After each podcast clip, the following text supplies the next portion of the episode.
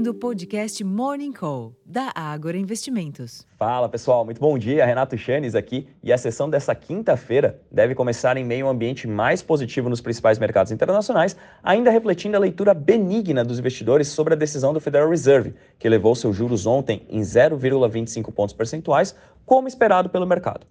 É válido notar que a autoridade monetária não se comprometeu com seus próximos passos, condicionando as decisões futuras ao desempenho da atividade e inflação à frente, o que, segundo os dados sugerem, vem mostrando claros sinais de desaceleração. Em meio a esse cenário, as principais bolsas da Europa sobem, apesar da espera pela decisão do Banco Central Europeu ainda pela manhã, assim como os índices futuros de Nova York exibem ganhos, especialmente o Nasdaq, impulsionado pelo salto das ações da Meta, controladora do Facebook, no pré-mercado, após reportar ampliação de lucro e receita na comparação anual. Para além desse mundo das bolsas, o dólar se enfraquece ante outras moedas principais, os contratos futuros do petróleo sobem, revertendo as perdas de ontem, enquanto que os preços futuros de minério de ferro destoaram, caindo mais de 3% na madrugada lá em Singapura. Essa valorização externa pode manter o ânimo local, embora fatores intrinsecamente locais devam ser avaliados, como, por exemplo, a recepção dos investidores aos dados de produção da Petrobras. E para isso, eu faço o convite, acesse nosso relatório Abertura de Mercado, já disponível no Agro Insights, onde abordamos com mais detalhes essa publicação, assim como também abordamos alguns cases que a gente tem recomendação aqui na casa. Em termos de agenda, aqui no Brasil, estão previstos um leilão de títulos públicos prefixados do Tesouro, às 11 horas da manhã, os dados do CAGED de junho, às 2 horas da tarde, e do resultado primário do governo central, às 2 e meia.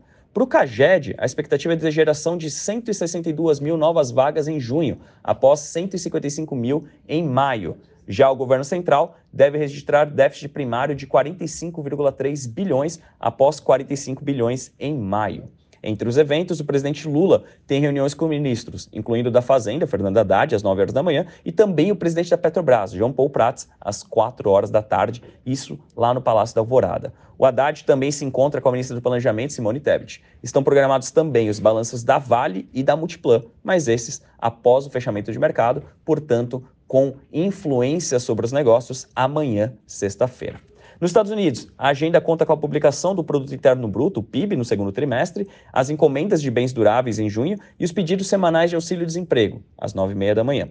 Entre os eventos, o Federal Reserve faz reunião para avaliar propostas de novas regras para bancos às duas horas da tarde. E depois do fechamento dos mercados acionários, saem as balanças da Intel, Ford, Mastercard e McDonald's. E por fim, na Europa, o Banco Central Europeu anuncia sua decisão de política monetária logo cedo, às 9h15 da manhã, e a presidente da instituição, Christine Lagarde, concede entrevista, isso às 9 horas e 45 da manhã. Portanto, todos esses indicadores antes da abertura dos nossos negócios. Portanto, a gente pode ver sim alguma variação nessa tendência externa, caso tenhamos alguma mudança abrupta aqui nos dados americanos e também na postura do Banco Central Europeu. Eu vou ficando por aqui, desejando a todos um excelente dia, uma ótima sessão e até a próxima, pessoal. Tchau, tchau.